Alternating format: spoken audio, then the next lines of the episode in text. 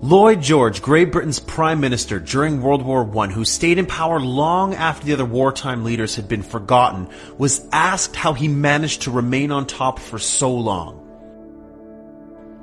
His response?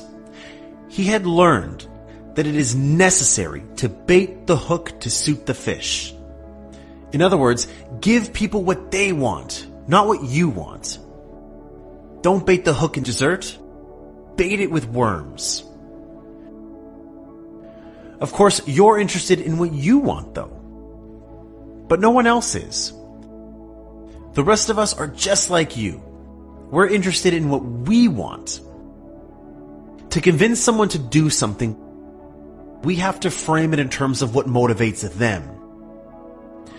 And in order to do that, we have to be able to see things from their point of view as well as our own.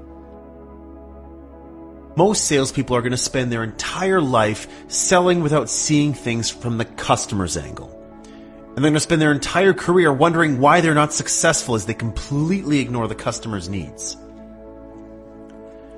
If we can put aside our own thoughts, our own opinions and wants, and truly see things from the other person's perspective, we'll be able to convince them that it's in their best interests to do whatever it is we're after.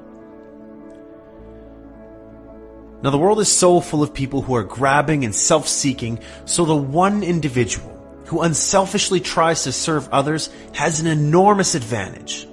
They have little competition.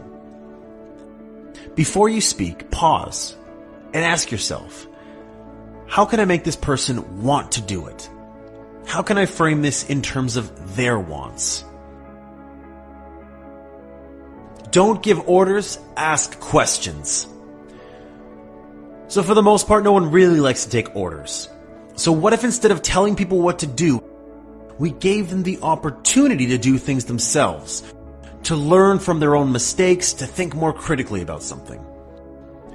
So instead of telling people what to do, we should more often say things like, you might want to consider this, or do you think this would work?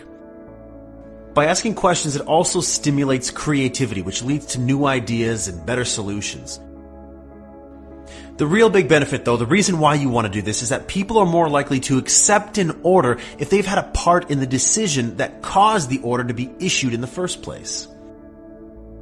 So if you're a manager and uh, you need somebody to do something, it's so much easier just to go to them and give them an order and tell them what to do.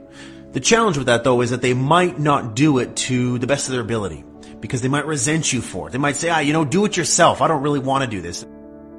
Resist the temptation to simply tell them what to do. Instead, ask them questions that will help bring them to the conclusion that that is the best action to take and will make them actually want to do it.